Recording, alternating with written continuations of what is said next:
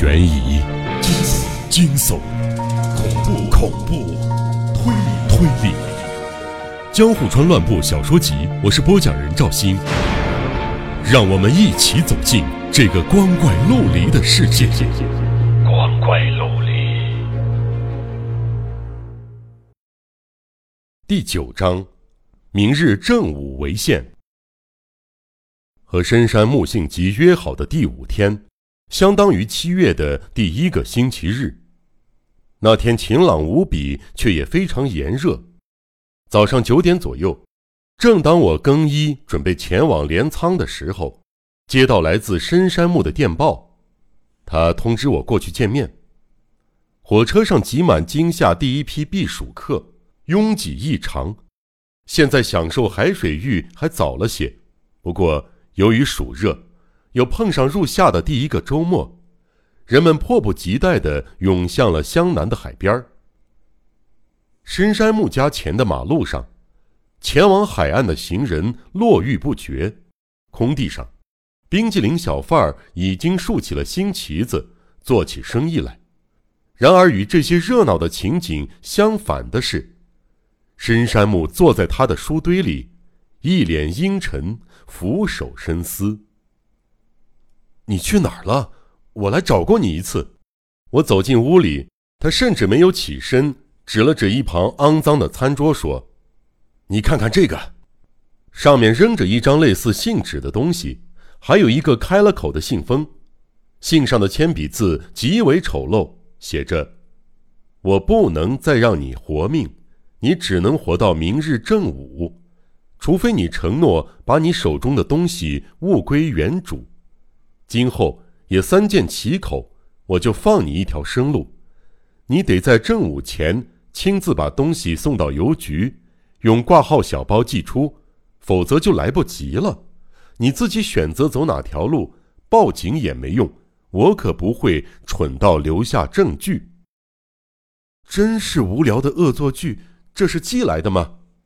我全不当回事儿。不，是昨晚。从窗户扔进来的，或许不是恶作剧。深山木的口吻意外严肃，他似乎感受到真正的恐惧，脸色十分的苍白。可，这根本是小孩子的恶作剧嘛，太可笑了！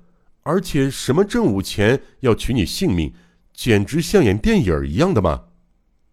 不，是你不知道实情，我看到可怕的东西了。我的猜测分毫不差，我成功找到了敌人的大本营，也看到了古怪可怕的东西，这一点太糟糕了，我只能先窝囊的逃了回来。你是什么都不知道罢了。不，我也有知道的事情，就是景泰兰花瓶，我不知道它意味着什么，但那是朱户道雄买走的。朱户买走的，真奇怪。深山木。却对此不怎么感兴趣的样子。景泰兰花瓶究竟有什么意义？如果我的猜测没错，虽然我尚未确定，那应该是一件极为可怕的事情，是人世间亘古未有的罪恶。但可怕的不是花瓶，而是更惊人的东西，那可说是恶魔的诅咒，是根本无从想象的邪恶。你。已经找到杀害初代的凶手了吗？我自认为至少查到凶手的巢穴了，请你再给我一点时间吧。可是或许我会被先干掉，也说不定的。深山木仿佛被他所说的恶魔给诅咒了似的，变得异常怯懦。你真不对劲儿！如果你那么担心，报警吧。你一个人的力量抵挡不住的话，不是可以寻求警方的帮助吗？如果报警，只会给敌人一个金蝉脱壳的机会。再说，虽然我知道对方是谁，却没有掌握到足以起诉他的确凿证据。如果警察现在介入，只会拖后腿而已。你知道信上说的东西指的是什么吗？那究竟是什么？我知道，我知道，所以才害怕。不能照着对方的要求送回去吗？我没有把它送还给敌人，相反的。他四下张望一番之后，把声音压得极低，说：“我已经用挂号小包把它寄给你了。今天你回去之后，应该会收到一个奇特的东西，千万不要弄破、弄坏，小心保管。留在我身边太危险了，放在你那儿还稍微安全一些。那是非常重要的东西，千万小心。还有。”不能让任何人意识到那是重要的物品。深山木保留神秘的态度，让我觉得好像被他瞧不起似的，惹得我十分不快。你就不能把你知道的事情全都告诉我吗？这件事儿可是我找你帮忙的，我才是当事人，不是吗？可是，这里头有些内情，已经不尽然如此了。不过我会告诉你的，我当然打算告诉你。就今晚吧，我们一起用晚餐，到时候把来龙去脉都告诉你。他仿佛挂意着什么事，一副心神不宁的态度，看了一眼手表，十一点了，要不要去海边？我总觉得莫名沮丧，实在糟糕，去泡泡久违的海水好了。虽然不甚起劲儿，但他已经走远了。我只好无奈地跟上去，来到附近的海边。海边聚集着一群群穿着色彩鲜艳泳衣的人，看得人眼花缭乱。深山木跑到水边去，一下子就脱得只剩一件四角内裤。他大声嚷嚷着什么，跳进海中。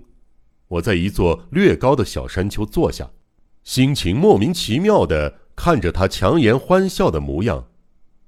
就算要求自己不看，也还是忍不住不停的看手表。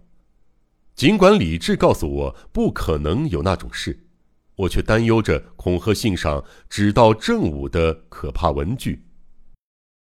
时间毫不留情的过去，十一点半，十一点四十分，随着正午接近，令人难耐的不安涌上心头。而且此时还发生了一件令我更不安的事情。远远的，朱户道雄的身影混杂在海边的人群中，若隐若现。果不其然，我心里打了个激灵。他正好在这个时点出现在这片海边，真的只是单纯的偶然吗？我往深山木的方向看了一眼，喜欢孩子的他。不知不觉间被穿着泳衣的孩子们包围了，正玩着捉迷藏还是什么，一边尖叫一边四处奔跑。蔚蓝的天空，晴空万里，深不见底的大海如榻榻米般平滑。随着朝气十足的吆喝声，一具具美丽的肉体以跳台为起点，在空中画出一道道弧线，优美的跃入海中。沙滩闪闪发光，在路上、海中嬉戏的人们沐浴在爽朗的初夏阳光下，看起来开朗、欢乐而闪耀。那里除了如小鸟般歌唱、如人鱼般玩耍、如小狗般嬉戏的事物以外，也就是除了幸福以外，再没有其他。这个开放的乐园里，即使寻遍每一个角落。也找不到潜伏在黑暗世界中的罪恶。更何况，在这光天化日之下发生血腥的杀人行为，更是令人无法想象。但是，各位读者，恶魔对于他的诺言，绝对不会有丝毫懈怠。他先是在全封闭的家中杀人，这回则是在一个一眼望去完全开放的海岸。在数百名观众面前，但却没有一个人看见，没留下一丝线索。虽是恶魔，但他的本领有多么高超，多么令人惊叹呢？